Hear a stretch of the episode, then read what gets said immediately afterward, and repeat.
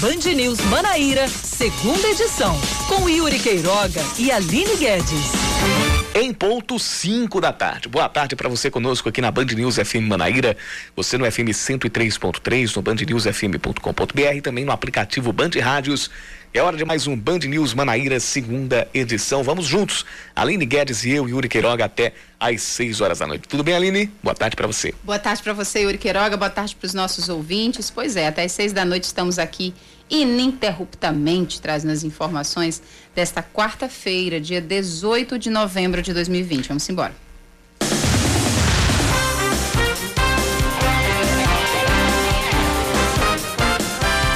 polícia continua à procura de Eduardo dos Santos Pereira, mentor do crime conhecido como a barbárie de queimadas, que aconteceu em fevereiro de 2012 e teve repercussão nacional. Ele fugiu do presídio PB1 em Jacarapé, onde cumpre pena de 108 anos de prisão por dois homicídios, formação de quadrilha cárcere privado, corrupção de menores e porte ilegal de arma, além dos cinco estupros e lesão corporal contra um dos adolescentes envolvidos no crime. A suspeita é de que quatro policiais penais que atuam no PB1 teriam facilitado a fuga de Eduardo, permitindo que ele saísse pela porta lateral no acesso ao almoxarifado. Eles foram encaminhados à central de polícia ainda ontem para prestar esclarecimentos. A Polícia Civil vai abrir um inquérito para apurar a possível participação dos policiais penais nessa fuga. Professores e servidores da Universidade Federal da Paraíba estão com as atividades paralisadas hoje em protesto contra a nomeação do candidato menos votado na consulta pública, Valdinei Veloso Gouveia, para reitor da instituição. A decisão foi aprovada em uma assembleia da Associação dos Docentes da Universidade Federal da Paraíba na última sexta-feira. Eles também convocaram um ato público nesta tarde na Praça da Paz, nos bancários. Uma nova Assembleia Geral está marcada para amanhã e vai discutir novas ações. Ontem, as professoras Terezinha Domiciano e Mônica Nóbrega, candidatas da chapa mais votada na consulta pública para a reitoria, entraram com um mandado de segurança no Supremo Tribunal Federal pedindo que os votos da consulta pública sejam considerados.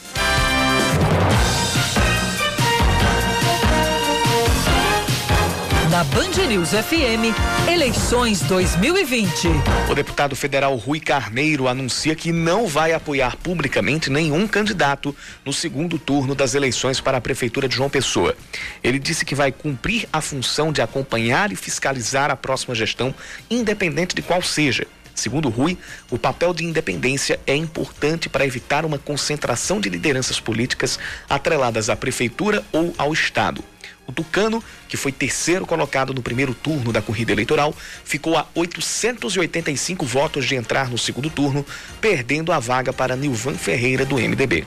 Nilvan vai disputar a prefeitura com Cícero Lucena, do Progressistas, no dia 29 de novembro. Terminam nesta sexta as campanhas nacionais de multivacinação e de vacinação contra a poliomielite. Sobre a campanha contra a polio, aproximadamente 45 mil crianças ainda não foram imunizadas e o Estado possui até agora quase 81% de cobertura vacinal. A meta é chegar a 95% do público-alvo. 128 das 223 cidades paraibanas já bateram este índice. João Pessoa ainda está com um percentual baixo de crianças vacinadas, chegando a menos de 56% de todo o público-alvo. O basquete Unifacisa consegue a primeira vitória no NBB 2020-2021. Os paraibanos derrotaram o Fortaleza Basquete ontem por 69 a 67 no ginásio Professor Hugo Ramos em Mogi das Cruzes, no interior de São Paulo. O time de Campina Grande permanece na cidade paulista para enfrentar o Pato Branco do Paraná amanhã, à uma e meia da tarde. No sábado, a Unifacisa também joga em Mogi das Cruzes contra o Minas. Então são duas partidas seguidas lá na cidade de Mogi das Cruzes para então mudar de sede. Agora são 5 da tarde, 5 minutos, confirmando 5 e 5. Hora de mais um Band News Manaíra, segunda edição, e você participa com a gente mandando sua mensagem para o nosso WhatsApp. 991 11 9207 991 11 9207.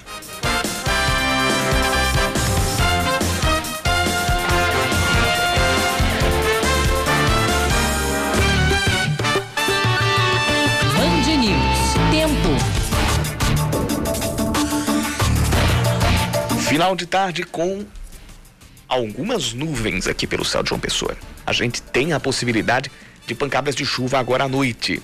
Temperatura já chegou aos 31 graus, agora nós temos 29 e a mínima deve ficar pelos 23 graus. Em Campina Grande, Yuri, a quarta-feira segue nublada, pelo menos parcialmente nublada nesse fim de tarde. Os termômetros marcando 28 graus. A máxima hoje chegou a atingir os 32 graus em Campina. Baixíssima possibilidade, probabilidade, na verdade, de chuva para hoje à noite. Apenas a queda na temperatura, que deve atingir a mínima de 20 graus.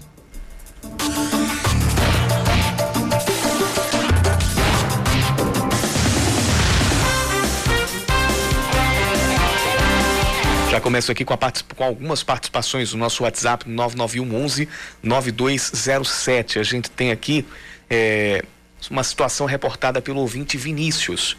Ele disse que foi fazer um teste rápido para a Covid-19 numa unidade de saúde do bairro dos Jardins, lá na cidade de Bahia.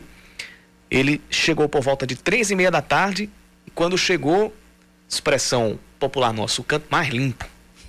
Não tinha ninguém. Perdão pela risada, meu pai. Não tinha ninguém, nenhum agente de saúde mais no local. Segundo ele, a, a, a, a unidade de saúde teria agentes atendendo e fazendo os testes rápidos até às 5 da tarde, o que não aconteceu.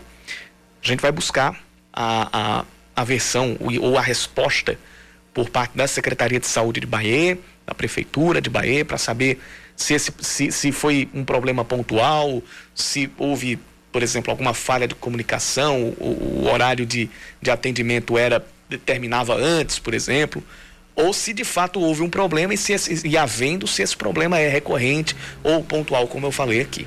Mas é uma situação que não pode acontecer de jeito nenhum. De... Ainda mais em se tratando de teste para a Covid-19. Você não pode falhar em ações envolvendo a saúde básica em situação alguma. Ainda mais quando se trata de um teste rápido, ainda, ainda mais quando se trata do enfrentamento à pandemia da Covid-19 e da garantia à segurança sanitária da cidade e das pessoas que lá vivem.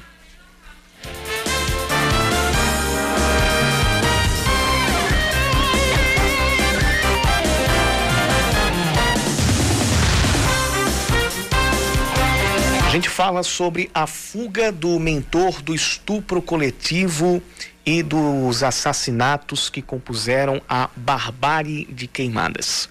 Eduardo dos Santos Pereira fugiu da penitenciária de segurança máxima Doutor Romeu Gonçalves de Abrantes, que é o PB1, aqui em João Pessoa, lá no bairro de Jacarapé. Isso aconteceu ontem à noite. A suspeita é que tenha ocorrido uma facilitação por parte dos policiais penais que atuavam no local. O secretário de Administração Penitenciária, João Paulo Barros, conversou com a Rádio Band News FM Manaíra sobre esse assunto e a gente ouve a partir de agora. Muito bem, eu converso agora com o secretário executivo da Administração Penitenciária da Paraíba, o João Paulo Barros, a respeito das novidades da fuga do presídio PB1 do mentor da barbárie de queimadas, o Eduardo dos Santos Pereira. Há novidades a respeito desse caso, não é, secretário? Ele já foi recapturado, a polícia continua as buscas, ou quais as primeiras informações a respeito dessa fuga? As informações que as, as diligências elas continuam, né? Em uma parceria entre Polícia Penal, Polícia Militar e Polícia Civil, no intuito de localizar e recapturar o Eduardo, né, para que o mais rápido possível ele possa retornar ao cárcere. Certo. De acordo com a própria polícia, o preso ele fugiu pela porta lateral que dá acesso ao almoxarifado. Agora, como foi que isso aconteceu? Houve alguma facilitação por parte Veja de algum bem, agente esse, ou não? Esse preso, ele fazia parte da equipe de presos que trabalham na penitenciária, na parte da cozinha da unidade prisional. Eles preparam as refeições dos apenados e servem elas nas respectivas celas. Consequentemente, por, devido a esse trabalho, eles se recolhem no horário mais tarde, por volta das 19 horas é a hora que eles estão se recolhendo. A fuga ela se deu por um portão que dá acesso ao almoxarifado da penitenciária, né?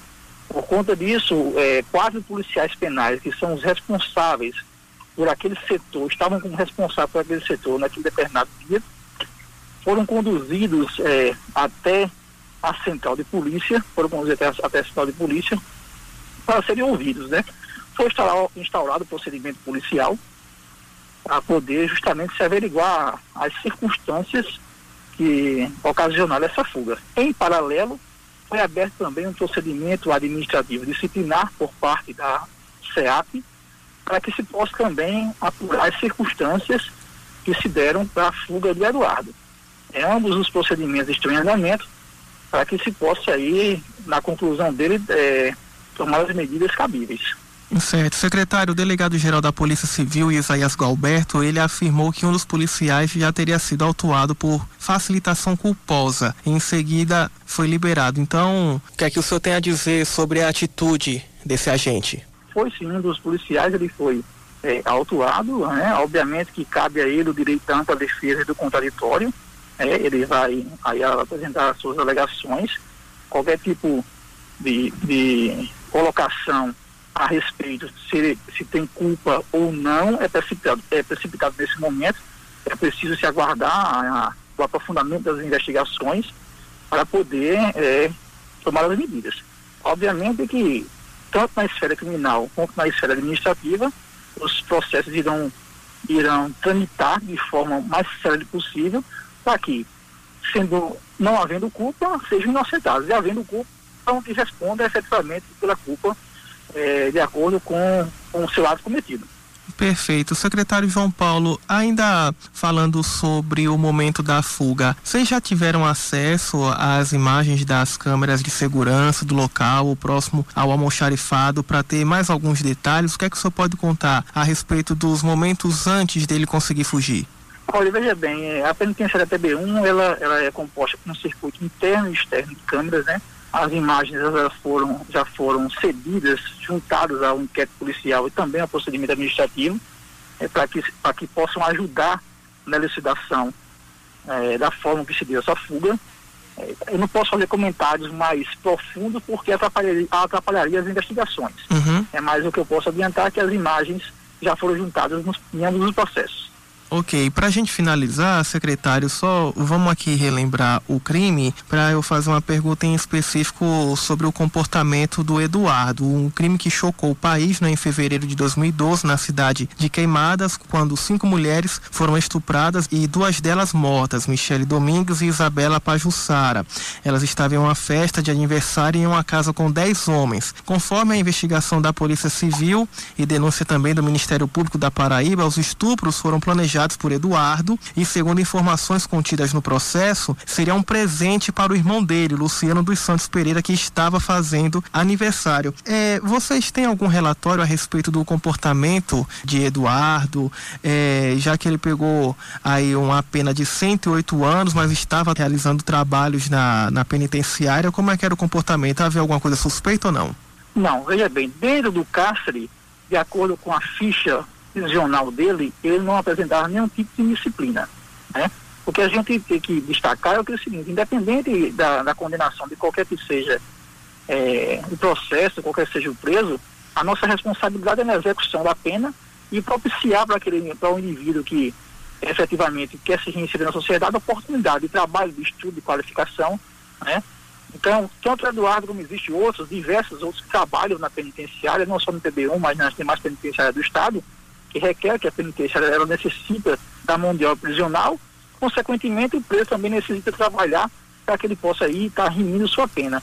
Né? Infelizmente, a gente às vezes se depara com situações como essa, é difícil imaginar, adivinhar o que se passa na cabeça de qualquer ser humano, né? Mas aí, é, a gente, quando um fato desse acontece, cabe a nós efetivamente aí, é, ir em busca da verdade e responsabilizar aqueles que porventura tenham responsabilidade sobre o fato. Isso é o que eu posso dizer. Mas dentro do cárcere, o Eduardo ele não apresentava nenhum tipo de indisciplina.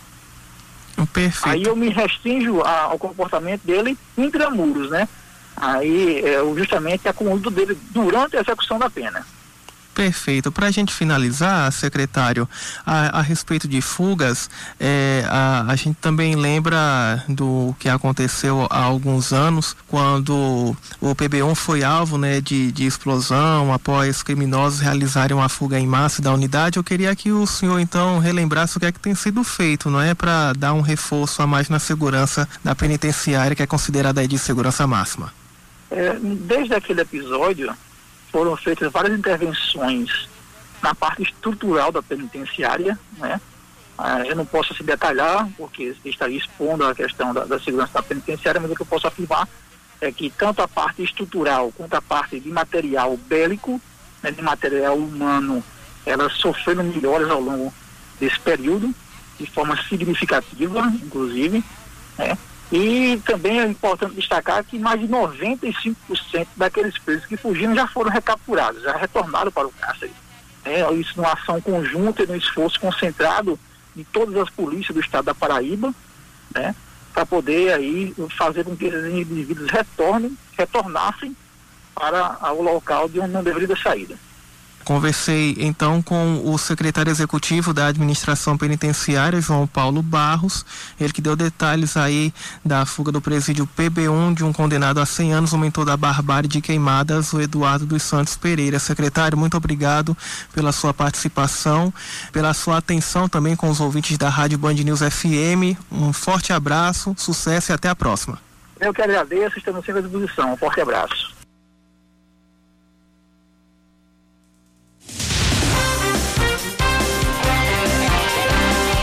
A, ao, ao, gente apurar essa informação lá da fuga, é, e, e, tudo isso aí que, que, que, que, a gente já vem acompanhando, a entrevista aí do Leandro com o João Paulo Barros, a, a, part, a partir disso a gente volta a ler sobre como o crime se desenhou, como o crime aconteceu e volta a sentir nojo, indignação, é, e, e pensar que qualquer pena aqui da justiça humana ainda não é suficientemente exemplar, suficientemente exemplar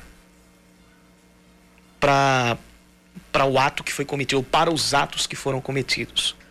De fato, Yuri. É, eu lembro muito bem, assim, que quando tudo aconteceu, é, a, a sensação é que a gente estava vendo um filme de terror né, na vida real. Eu lembro que o caso foi é, manchete em jornais de todo o país e a gente olhava incrédula, incrédulos todos, né, porque era algo inimaginável de que alguém fizesse isso com alguém, da forma como foi tramado, da forma como foi executado. E, é e, uma e mente até... extremamente perversa. E você, e você vê que nem é, é, é nada justifica na, nada. Nada, Primeira coisa. Pura maldade. Assim, pura na, maldade. nada justifica absolutamente nenhum crime. Em nenhuma mas situação. Em nenhuma né? situação.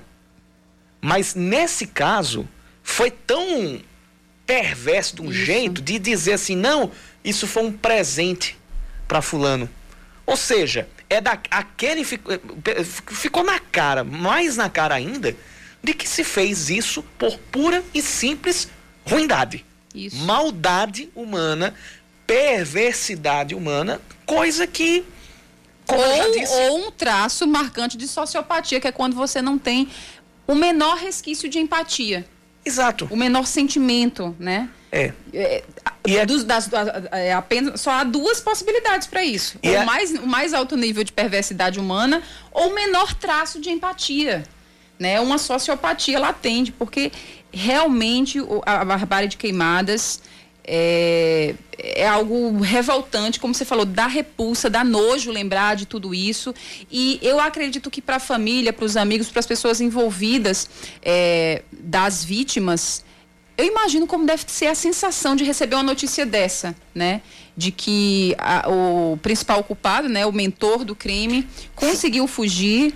De uma é, maneira assim tão banal. Leviana, é. Né? Assim, como, então... como, como, diria, como diria o, como diriam colegas do Rádio Esportivo do Rio Grande do Sul, ao natural. Ao natural. Ao natural. É, é, é, muito revoltante mesmo. A gente espera que, de fato, a Polícia Civil, como o próprio delegado Isaías Gualberto já falou, é, foque nesse caso. E eu tenho certeza que já estão dando tudo de si para para capturar o Eduardo. É, e, logicamente, você que nos ouve, qualquer notícia do paradeiro, você pode colaborar com a polícia, né? Dando, fazendo a sua denúncia de forma é, anônima pelo telefone 190.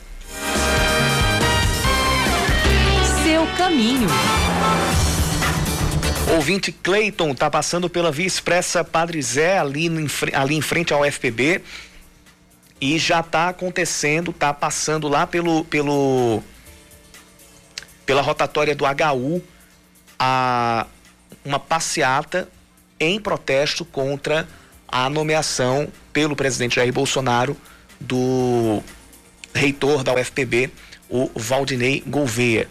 A gente tinha um, um ato público programado para hoje à tarde e a gente vai confirmar se, se, se essa passeata ela realmente tem a ver com essa eh, tem a ver com a, a nomeação, se é esse ato público convocado para essa tarde lá nos bancários, mas um protesto já está acontecendo.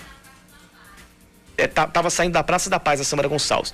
Aí nesse momento, segundo as fotos que me manda aqui o ouvinte, o Cleiton, já está na rotatória do HU. Já existe essa, esse, esse essa manifestação lá na rotatória para quem está vindo do hospital universitário. Quem está vindo pela principal dos bancários, no sentido bairro centro, já pega trânsito engarrafado por causa dessa, dessa manifestação. A gente vai continuar a, acompanhando os desdobramentos desse protesto. É, que já está lá na altura do, do, do, HU, repito, no início da Via Expressa Padre Zé, sentido centro da cidade, e vai trazer as informações. Ah, vai trazer as informações durante aqui a nossa programação. E tem mais, aí em outro ponto da cidade, informação chegando da nossa companheira aqui, colunista do, do Happy Hour da Band News FM, a Giovana Monteiro. Boa tarde, Aline. Boa tarde, Yuri. Olha, eu tô saindo do centro agora, sentido praia, pegando a Epitácio Pessoa. E eu não sei se é porque eles estão recapeando a pista, mas o trânsito tá super carregado pra hora, né? São 5 horas agora.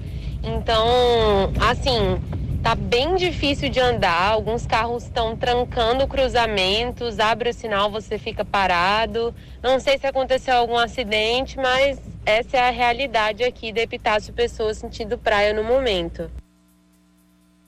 Yuri, a gente tentou falar aqui com a assessoria da CEMOB, inclusive eles já estão, a gente trouxe essa informação do trânsito lento depois da Igreja Universal ali sentido Centro Praia, e a assessoria já disse que está verificando com a equipe, mas um pouco mais cedo a gente trouxe é, a informação, na verdade desde semana passada, né, de que a CEMOB está fazendo um monitoramento em alguns trechos da Epitácio Pessoa, porque está acontecendo uma obra de expansão de rede de água da Cajepa na Júlia Freire, que justamente fica em, em certo ponto da Epitácio, fica por trás da Epitácio, não é isso?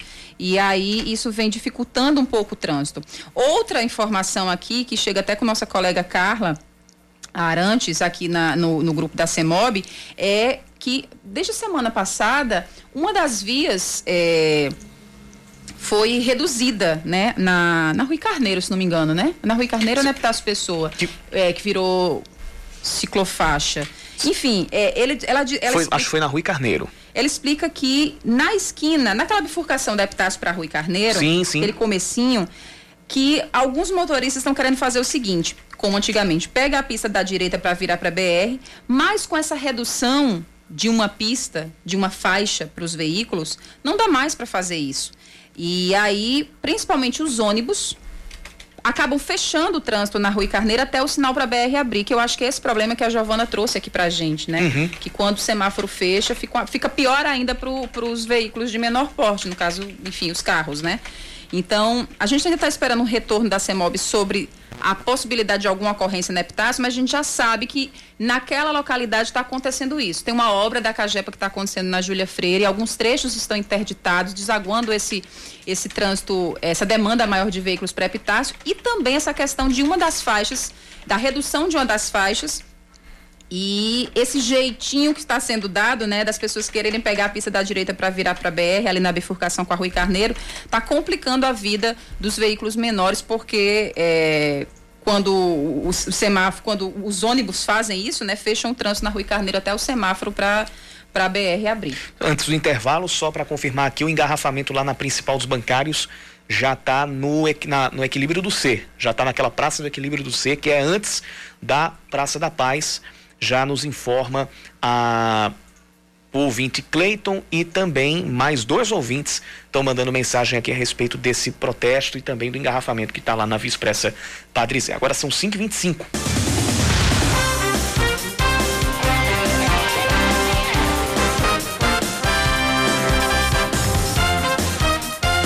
Cinco horas 27 minutos, o entorno da falésia onde houve o desabamento que matou um casal, um bebê e um cachorro na praia de Pipa é interditado. A Prefeitura de Tibau do Sul, no Rio Grande do Norte, informou que pelo menos nove estabelecimentos, como hotéis e restaurantes, que ficam no topo da falésia, foram fechados temporariamente. O Ministério Público Federal abriu um procedimento para a adoção de medidas emergenciais para evitar novos acidentes. As três vítimas foram enterradas hoje de manhã em um cemitério público em Timbal do Sul. O Ministério Público está acompanhando o andamento das medidas que a direção do Instituto de Saúde Eupídio de Almeida, o ISE, em Campina Grande, está tomando depois de sofrer interdição ética. O Conselho Regional de Medicina decretou a suspensão do trabalho dos médicos na unidade ontem, ainda na esteira de um surto de uma infecção que matou três bebês em apenas 24 horas. O ISE terá que adotar todas as medidas para o tratamento dos pacientes que permaneceram internados com a desinfecção do ambiente. Outra denúncia que chegou ao CRM é de que a unidade sofre com superlotação constante e falta ou sucateamento de equipamentos.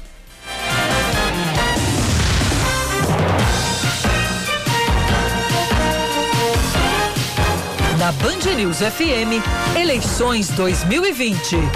Mesmo com a proibição de eventos de rua na campanha, o que não quer dizer que eles não aconteceram, né?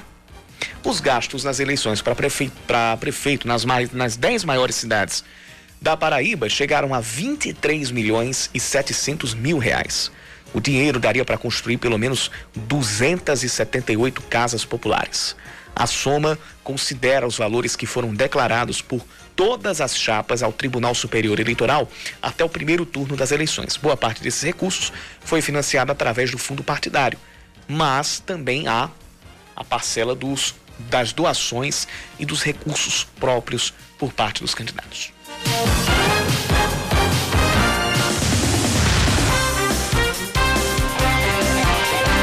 Empreender Paraíba abre inscrições para 10 municípios e inclui mulheres egressas do sistema prisional do Estado e pessoas jurídicas com elegíveis para participar do programa.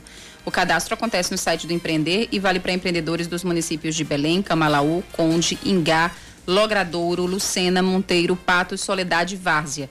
Patos tem 50 vagas abertas e as outras cidades têm 30. As inscrições seguem até sexta-feira. Também foram disponibilizadas 25 vagas para a linha de crédito Empreender Pessoa Jurídica, que valem até o dia 27. O zagueiro Luiz Gustavo e o volante Rogério são escalados para um jogo treino da equipe do Botafogo contra o Sub-17 do VF4, que vai representar a Paraíba na Copa do Brasil da categoria. Luiz Gustavo e Rogério estão voltando de lesões ficaram afastados durante um bom tempo. Rogério, inclusive, se machucou antes da paralisação dos campeonatos pela pandemia do coronavírus. Ainda não tem chance de ser relacionado na próxima rodada contra o Remo na segunda-feira. Já Luiz Gustavo pode voltar pelo menos ao banco de reservas do técnico Evaristo Pisa para a partida contra os paraenses na próxima semana. Caminho. Mais informações sobre o protesto que já está causando engarrafamento lá na, na, na, na Via Expressa Padre Zé, na UFPB, e é realmente um protesto contra a nomeação de Valdinei Gouveia como reitor da UFPB. Tem mais informações chegando por, pelos nossos ouvintes no WhatsApp do 991 11 9207. É, boa tarde, Yuri Queiroga. Boa tarde, Aline. É, acabei de passar aqui a professor Felipe Egita, acabei de passar aqui pela, pela rotatória, os, os estudantes, a comunidade universitária está passando aqui, inclusive um pouco de, antes da rotatória, sentido é, universidade, sentido bancários de universidade, tem alguns pneus sendo queimados e que está gerando um pouquinho de trânsito. Na verdade, um pouquinho de trânsito não, como disse o nosso Cleiton, nosso ouvinte Cleiton, o trânsito já está chegando lá na, na Praça do Equilíbrio do Ser, ou seja, já está quase um quilômetro de engarrafamento no sentido bairro centro, é, lá na principal dos bancários. Essa queima de pneus, ela está acontecendo depois da curva, mas antes da rotatória do da rotatória do, do, do CT, que é a rotatória do Hospital Universitário, para quem vai sair ali do outro lado, lá no Castelo Branco. Então lá estão sendo queimados os pneus e aí isso está provocando o trânsito mais lento lá na principal dos bancários. Vale lembrar que tinha sido convocado para hoje à tarde um ato público na Praça da Paz contra a nomeação presidencial do Valdinei Gouveia. Vale lembrar que o impasse surgiu porque Valdinei não foi, não foi sequer votado na reunião dos órgãos deliberativos da UFPB e foi o terceiro colocado na consulta acadêmica. A chapa mais votada e também mais votada nos órgãos deliberativos foi a de Terezinha Domiciano e Mônica Nóbrega, que já entraram com um mandado de segurança no STE, no Supremo Tribunal Federal, para suspender a nomeação, para suspender o decreto presidencial que uh, nomeia Valdinei Gouveia como reitor da UFPB.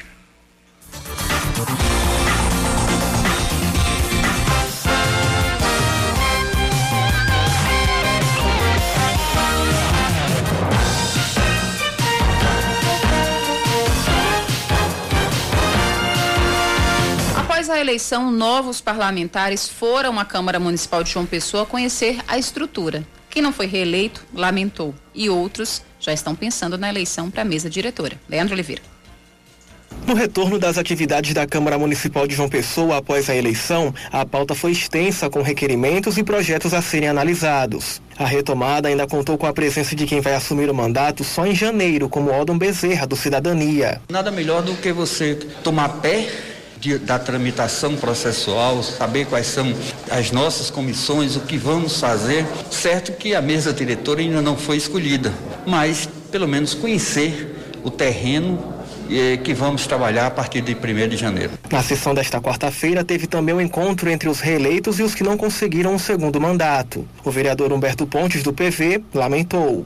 Nós tivemos uma maior produção na Câmara Municipal de João Pessoa, mas a, o eleitor entendeu que não era esse trabalho que ele queria, né? Sandra Marrocos do PT, que também não conseguiu se reeleger, agradeceu aos eleitores. Quero agradecer às 3.500 pessoas que saíram de casa para votar em mim, para reeditar o mandato que eu represento. Né? Eu fui muito bem votada. Sete homens entraram com menos votos do que eu e o que me entristece é justamente isso, né? A representatividade feminina, ela é na minha avaliação, quase que inexistente. A vereadora Elisa Virgínia, a única mulher a ocupar uma vaga pelos próximos quatro anos na Câmara de João Pessoa, garante que será uma representante qualificada. Pode ter certeza que o meu próximo mandato será um pouco mais diferenciado, porque eu abrangia muitas áreas, vou continuar abrangendo essas áreas, mas não vou deixar de ter como prioridade a área da mulher, dos direitos da mulher, contra a violência das meninas que vão, vão ter seus bebês nas, nas maternidades, que precisam ter mais assistência e mais humanidade.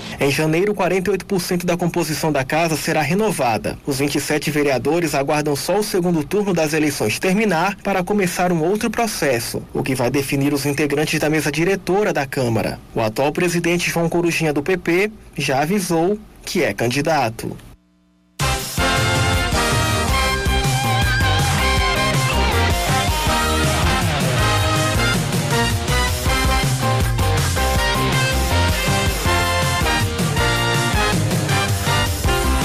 De saneamento básico afeta diretamente a população de João Pessoa. O Instituto Trata Brasil estima que na cidade 79,3% da população recebe atendimento de coleta de esgoto e 83,3% de, desse valor coletado são tratados. Apesar desses números, ainda há desafios para serem enfrentados. A reportagem é de Samara Gonçalves. Na falta de uma coleta de resíduos adequada, o lixo acumula e vira criadouro ideal para o Aedes aegypti, transmissor de várias doenças, entre elas a dengue, zika e chikungunya. Mauro da Silva Rodrigues, de 54 anos, mora na comunidade do S, no bairro do Roger, há três décadas. Ele e a esposa sabem bem o mal que o mosquito pode causar. E até hoje não fiquei bom, porque no momento que eu ia ficar bom, chegou a estar da, da diabetes. Aí pronto, aí acabou de me ferrar por causa disso, né? Então sofremos os dois. Para mudar essa situação é preciso de saneamento básico, um conjunto de serviços que inclui água potável, coleta e tratamento de esgoto. No Brasil, a Lei 11.445 regulamenta a atividade. A competência para a realização das obras é da Prefeitura, que pode terceirizá-las. Em João Pessoa, o saneamento é de responsabilidade da Cagepa. Atualmente, a capital tem menos de 80% de cobertura desses serviços. O presidente da Companhia de Águas e Esgotos da Paraíba, Marcos Vinícius, explica por que o bairro do Roger não foi contemplado. Há uma questão de regularidade e ocupação irregular daquele espaço que precisa ser ajustado para que a Companhia de Água e Esgoto da Paraíba possa dentro da sua atribuição, fazer a infraestrutura necessária para atender parte daquela comunidade que hoje realmente se encontra sem a condição em virtude da fragilidade da ocupação do espaço urbano que nos impede de fazer a melhoria necessária, como nós temos do outro lado da rua, do, o próprio bairro do Roger, que tem a cobertura de esgotamento sanitário de forma regular, com destinação adequada à nossa estação de tratamento. De acordo com a Confederação Nacional da Indústria, a universalização de serviços de água e esgoto reduziria em mais de um bilhão de reais os custos anuais com saúde no país. Se houvesse prevenção, haveria economia. Segundo a Organização Mundial de Saúde, a cada um real investido, o governo deixaria de gastar quatro reais no tratamento de doenças. Mesmo com o novo marco de saneamento básico que regula o atendimento de 99% da população com água potável e de 90% com tratamento e coleta de esgoto até 31 de dezembro de 2033, o infectologista Fernando Chagas alerta para o agravamento da atual situação. Na medida em que até 2033,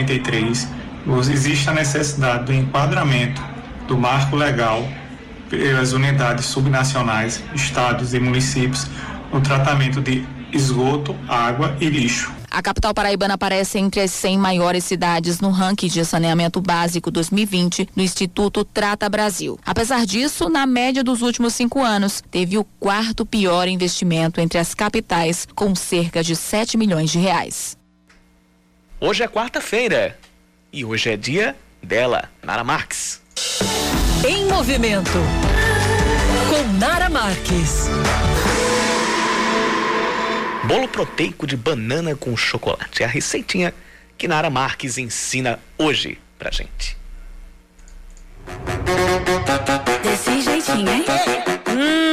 Alguém com fome aí? A dica de hoje vai ser a receita de um bolinho proteico de banana com chocolate sensacional. Então vamos lá. Pega aí uma caneta, um papel, um lápis, decora ou grava, enfim, mas não perde essa receita de jeito nenhum. Uma banana, uma colher de sopa de aveia. Eu prefiro sempre a farinha porque fica mais homogêneo, mas se você só tiver aveia em flocos não tem problema, tá? Uma colher de chá de fermento biológico, uma colher de sopa de óleo de coco, um ovo, meia dose de whey. Eu geralmente uso de baunilha. E caso você também não queira utilizar whey, proteína, enfim, como você quiser chamar, não precisa, tá, gente? É opcional. Eu gosto de colocar porque deixa a receita mais proteica. Canela a gosto. Então vamos lá, você vai pegar a banana, a aveia, o óleo de coco, o ovo, a proteína, vai misturar tudo, a canela. Depois que ficar uma massinha bem homogênea, você vai pegar a barrinha de chocolate. Só precisa uma barrinha, tá, gente? Sem exagero. E por favor, procurem um chocolate 70% cacau. Quebra todo em pedacinho. Pega um recipiente que caiba pelo menos três vezes a quantidade da massa, porque essa massinha vai crescer. Aí você vai espalhar os pedacinhos de chocolate no fundo da forma, vai colocar a massinha por cima do chocolate e vai ao micro-ondas, mais ou menos de dois, dois minutos e meio, tá? Se você tirar e a massinha não tiver cozida ainda, você achar que tá um pouquinho crua, você coloca mais 30 segundos sem problema nenhum. Passa um cafezinho na hora para comer com esse bolinho, vocês não têm ideia. Fica a receita assim mais incrível da sua vida.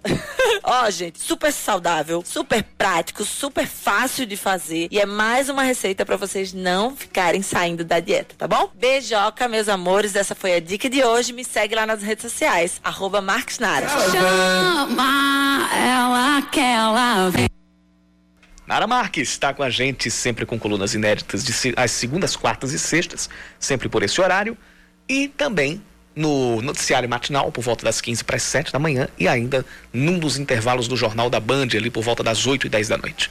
Às terças e quintas, tem as reprises ali por volta das 2 e 10 no primeiro local do Expresso Band News FM, e por volta das 6 e meia da noite no primeiro local de O É da Coisa. São 5 e 41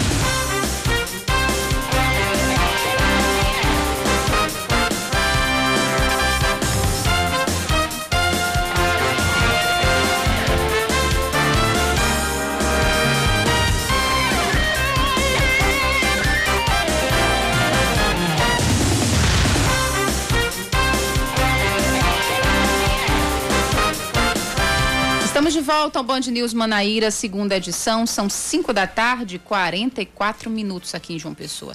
O secretário executivo de saúde do estado, Daniel Beltrame, aponta uma tendência de crescimento de casos de Covid-19 aqui no estado. A taxa de transmissibilidade da doença, que chegou a ficar num nível menor que 1, agora está chegando a 1,3. Se a taxa for igual a 2, por exemplo, só para a gente ter uma noção, significa que uma pessoa com Covid-19 tende a infectar mais duas pessoas com a doença. Os levantamentos são feitos numa parceria entre o governo do estado e o Laboratório de Síndromes Respiratórias da UFPB.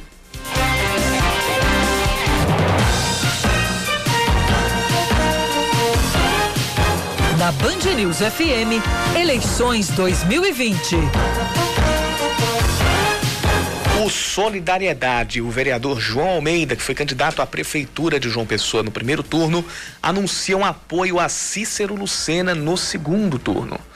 João disse que o voto nulo não ajudaria a cidade que tomou a decisão pensando em responsabilidade com a capital. Ele ficou em oitavo lugar na eleição, com 6.312 votos, o que representa 1,73% dos votos válidos. O PSL, que compôs chapa com João Almeida, também declarou apoio a Cícero.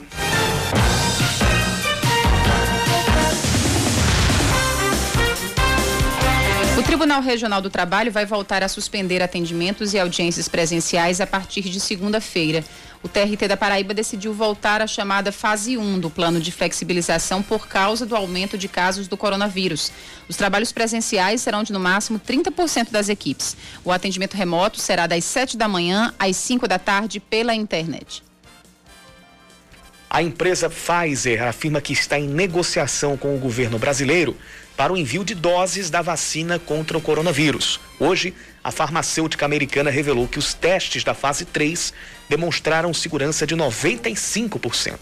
Os representantes afirmaram que milhões de doses podem ser disponibilizadas no início do ano que vem, caso haja acordo entre as partes. Ontem, uma reunião foi, foi realizada em Brasília para discutir a compra, mas não há definição ainda.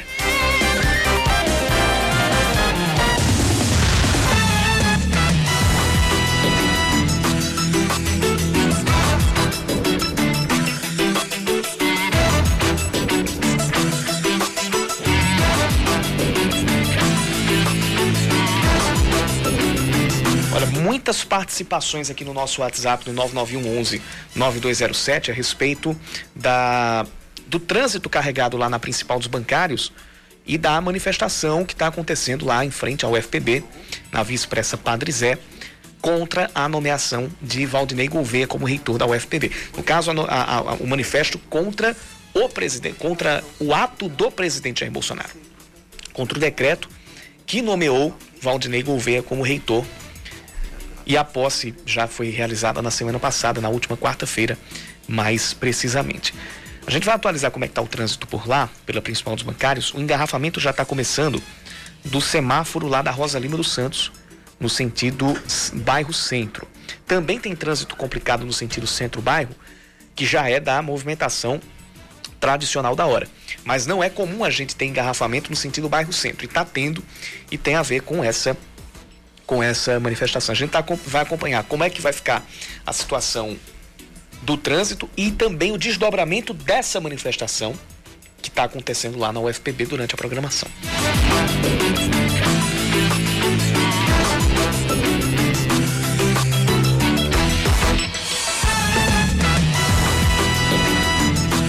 Termina nesta sexta-feira a campanha de vacinação contra a poliomielite. Aqui em João Pessoa, mais de 26 mil crianças de 1 a 5 anos, de 1 a 5 anos, perdão, já se vacinaram. Mas isso representa pouco mais da metade da meta do município, que é de imunizar cerca de 45 mil crianças. Sobre essa campanha, sobre essa meta, sobre as datas, a gente conversa a partir de agora com o chefe de imunização da capital, Fernando Virgulino, que está na ponta da linha com a gente. Fernando, seja bem-vindo aqui ao segunda edição. Boa tarde. Boa tarde. Isso mesmo, a vacinação ela já foi prorrogada, ela começou desde o dia 5 de outubro, essa campanha de vacinação contra a poliomielite e a multivacinação, que visa a atualização de caderneta vacinal. Nós tivemos dois dias desde na capital, que foi um no dia 17 e o outro no dia 31 de outubro. E essa campanha foi prorrogada e infelizmente a gente estará acabando com ela dia 20, que é na sexta-feira e a gente não tem resultados satisfatórios. A gente é a segunda capital com melhor cobertura, então em parâmetros de vacinação nós estamos bem, mas não atingimos ainda o que a gente espera, que é de 95% das crianças vacinadas. Então a gente faz esse apelo aí a pais e responsáveis que tem crianças entre um ano e menor de cinco anos de idade para estar levando essas crianças. É a última oportunidade de estar vacinando contra a poliomielite, uma vacina de suma importância. O último caso de poliomielite que nós tivemos foi na Paraíba, em 1989, na cidade de Souza. Nós não queremos ter essa doença de volta aqui, na, nem no nosso estado, nem no âmbito nacional. Então a gente faz esse apelo aí à população que esteja levando seus filhos que estejam entre um ano e menor de cinco anos de idade, independente de estar com o calendário vacinal em dia para a poliomielite, porque é uma vacinação indiscriminada, levando em consideração que nós temos dois países, que é o Afeganistão e o Paquistão, de forma endêmica para esta doença, que é tão é, devastadora, porque uma criança com poliomielite é um poliovírus que ataca o sistema nervoso, ocasionando na criança aí sequelas graves e a gente não quer que nossas crianças estejam com uma doença que pode ser prevenida através da vacinação. Quando a gente traz os dados aí é, da média nacional, a média nacional é de 62%. Após digitação no dia de hoje das últimas doses que chegaram para a gente com, no boletim vacinal, nós subimos para 64%. Nós só estamos atrás de Recife, que está com 69% na capital, das capitais do Nordeste. Então a gente está muito feliz que a gente ocupa uma, uma, uma colocação boa, mas a gente ainda espera que a população ela busque a vacinação para que a gente tenha um maior número de crianças vacinadas, porque esse é o intuito da gente, é proteger a criança que está entre 1 e menor de 5 anos de idade. Junto com a campanha de vacinação da poliomielite, nós também estamos vivenciando a campanha de multivacinação, que é uma campanha que tem como objetivo a atualização da caderneta vacinal que nesse momento da pandemia muitas pessoas se preocuparam com o coronavírus, mas esqueceram que existem outras doenças que podem matar. Só que para estas a gente tem vacina. Então, a gente espera que a população ela esteja ciente dessa importância da vacinação e busque as unidades de saúde da família que funcionam de 7 às 11, de meio-dia às 16, as policlínicas municipais que funcionam de 7 às 17 e o Centro Municipal de Imunização, que é um antigo lactário da Torre, que funciona de 8 às 16. Uhum. Reforçar também para a população que nossas equipes estão paramentadas e com todas as instruções de prevenção para o coronavírus e para a população, se faz necessário ir com o uso de máscara. Infelizmente, a gente perdeu o contato aqui com o, o chefe de imunização da Secretaria de Saúde aqui da, da cidade de João Pessoa, o Fernando Virgulino, mas ele já trazia aqui alguns dados importantes, por exemplo, mesmo com, com o João Pessoa estando no segundo lugar no Nordeste, os, da, os resultados até agora não são satisfatórios. Pelo levantamento que a gente teve acesso aqui, o, o, o a imunização aqui em João Pessoa, a cobertura vacinal, ainda não chegou a 56%. Isso. Né? E é, um, infelizmente, um dos piores índices do estado. Alguns uhum. municípios aqui do estado conseguiram bater essa mais meta. Da metade. Mais, mais da metade. metade 128 dos 223 uhum. já estão com mais de 95% da imunização. Restabelecido contato com o chefe de imunização da Secretaria de Saúde aqui do município, Fernando Virgulino. Pode continuar de onde você parou, Fernando. Pronto, eu estava falando aí com relação às unidades de saúde, que funcionam de 7 às 11, de meio-dia às 16, policlínicas municipais de 7 às 17 e Centro Municipal de Imunização funciona de 8 às 16 sem intervalo para almoço. Então, esses são os pontos para vacinação aqui na capital, são mais de 100 salas de vacina, onde a população pode estar buscando essa vacinação e essa atualização. É, estava falando também com relação à prevenção, onde as pessoas devem ir de máscara e manter a questão do distanciamento social. Se você chegou no local, principalmente porque a gente está aí nos momentos finais, tiverem muitas pessoas buscando pela vacinação, manter o distanciamento social para que a vacinação seja segura, para que a criança saia vacinada e prevenida aí contra as doenças que podem ser imunopreveníveis através da vacinação. Pois é, Fernando, você tocou num ponto muito importante. O primeiro, que a polio é uma doença muito triste que pode trazer sequelas para toda a vida né, daquela criança. E o segundo fato é que a gente tem vivido esse tempo de pandemia, falado tanto de Covid, talvez essa pandemia, a quarentena tenha atrapalhado um pouco né, essa questão da, das pessoas irem até um posto de saúde para vacinar o seu filho. É, mas a gente tem que ter em vista que as crianças agora voltam a circular em, em certas situações, né, com a volta é, por exemplo, em, alguns, em algumas cidades e estados do país, com a volta das aulas presenciais, aqui em João Pessoa, com retomada de atividades, essas crianças estão voltando a circular, também a ter contato mais intenso com outras pessoas, e elas estão suscetíveis a várias doenças, né? Algumas até mais graves que a Covid para esse público, e podem ser protegidas pelas vacinas que estão sendo ofertadas de graça, de rotina no SUS, que é o caso da campanha de multivacinação que está acontecendo aí, é, concomitante à, à da polio, né? Isso é verdade. Quando a gente fala aí nessas doenças que podem ser prevenidas através da vacinação, muitas pessoas estão condicionadas a só vacinar em momentos de campanha ou quando ressurge a doença. Né? A exemplo principal nós tivemos o sarampo. O ano passado o sarampo ele veio com tudo, nós tivemos muitos casos de sarampo e muita gente achava que o sarampo não existia mais. E é, foi uma doença que realmente existe, são doenças que existem, e para isso a população ela precisa se conscientizar também da importância da vacinação contra inúmeras doenças que podem ser prevenidas através da vacinação. Nós temos mais de 18 tipos de vacinas de graça pelo SUS, é só buscar o local mais próximo de casa para que possa estar sendo ofertada essa vacinação, para que esse calendário vacinal ele seja mantido em dia para que essa pessoa ela não esteja vulnerável a essas doenças. Então, se faz necessário que busquem os locais de vacinação, principalmente porque a gente tem países que estão com doenças é, em alta, que estão com doenças é, como a poliomielite no Afeganistão e no Paquistão, e a gente sabe a questão do turismo. O coronavírus, ele veio de fora para o Brasil, como outras doenças também podem vir de fora para o Brasil se nossas crianças não estiverem vacinadas. Então, eu coloco aqui a minha preocupação para que pais irresponsáveis estejam também preocupados com a saúde dos seus filhos, para que eles mantenham as crianças vacinadas, para que elas não tenham aí esse risco de adquirir essas doenças que podem ser prevenidas através da vacinação. Muito bem, Fernanda. A gente agradece muito a sua gentileza de conversar com a gente, conversar com nossos ouvintes e chamar a atenção mais uma vez, pais e responsáveis. Deem um pulinho lá. O Fernando deu todas as dicas, todos os locais que estão oferecendo a vacinação para os pequenos é, e também ser um, uma oportunidade de atualizar a caderneta de vacinação das crianças. Grande abraço, Fernando. É, bom trabalho para você. Muito obrigada. Obrigado. Bom, agora... Agora, agora sim eu liguei o microfone. São 5 da tarde e 57 minutos. Vamos atualizar o trânsito? Seu caminho.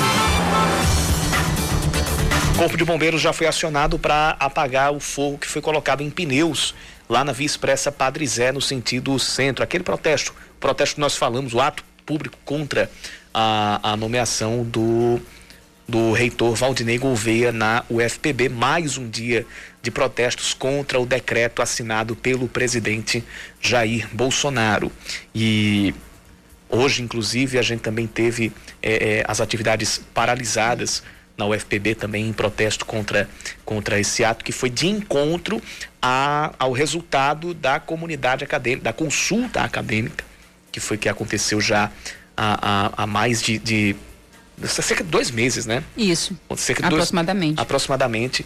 É, e que ele e que na, na consulta indicou como a mais votada, tanto na votação da comunidade acadêmica quanto no resultado da votação dos do, con uh, do conselho, do, né? do, do, conselho dos órgãos deliberativos a Terezinha Domiciano como a, a reitora. Mas aí nessa manifestação a gente teve pneus queimados e isso está provocando engarrafamento é, lá na, na principal dos bancários no sentido bairro centro. E o ouvinte Marcos Camargo diz o seguinte: até entendo a necessidade de dar espaço a ciclistas nas vias urbanas, mesmo porque eu sou ciclista. Mas esse aperto que fizeram na Rua Carneiro, próximo a Epitácio, não ficou legal. Piorou em muito o trânsito que já era ruim. É uma total verdade. É uma total verdade. Não é, não é só você que percebeu isso, Marcos. Pois é. Eu, a, a gente, eu, assim, pessoalmente também concordo que, que é necessário que se façam ciclovias. Eu acho que a, o desenvolvimento de qualquer cidade, ele se mede muito por como aquele, aquela gestão prioriza o transporte público e as vias alternativas de locomoção, como, como ele, como por ele exemplo, prior, o ciclismo. Como ele pensa a via pública como um todo. E via Isso. pública inclui pedestres, ciclistas, motoristas, e aí eu colocaria um quarto ente que é o transporte público. Isso. Mas aí, como você falou, né, Yuri, tem que, tem que ver o todo. E nessa situação da Rui Carneiro, todos os dias, desde que foi implementado, a gente vem sentindo uma desorganização no trânsito, a gente vem sentindo que vem pesando muito mais para quem precisava daquela faixa. O trânsito ali já era muito ruim, né? E agora está péssimo, tá realmente complicado. E como a gente trouxe aqui, e sem fiscalização, é, para os apressadinhos e para os, os, oportunistas, pior ainda, né? Seis, a, seis da noite, Yuri. É, eu digo até amanhã. Eu até logo. Vem aí o É da Coisa com o Reinaldo Azevedo. Hoje às nove e meia da noite temos São Paulo e Flamengo. Tem transmissão, narração de Marcelo do Ó. Será que Rogério Ceni vai conseguir... Será que o homem vai disparar, Yuri? Ou será que o São Paulo vai disparar, vai disparar. nas semifinais? Hoje temos Copa do Brasil, a Copa do Capeta com Marcelo do Ó. E é, perca, e o Marcelo do Ó, o narrador da Copa Isso, do Capeta. incrível. e que, inclusive, ontem, belíssima transmissão de Marcelo do Ó para a vitória da seleção brasileira sobre o Uruguai, 2 a 0 ontem. Vivi o futebol à moda antiga. Foi maravilhoso. ouvindo Brasil e Uruguai pelas ondas do rádio. Isso não lembra 1970? Lembra Pelé contra Mazurkiewicz? E lembra 2020. E lembra... Por que não? Por que não? Pois é, estavam, estamos vivendo isso, né? Com é. muitas transmissões não, não passando na TV aberta. E aí, na ó, época... de graça, sem pagar o vintão do streaming aí na Band News FM. Pois é, você. É ouviu? atual demais. Exato. Por isso que o rádio nunca vai morrer. Viva o rádio, Yuri. 6 e 1, a gente volta amanhã, vem aí o É da Coisa. Você ouviu Band News Manaíra, segunda edição.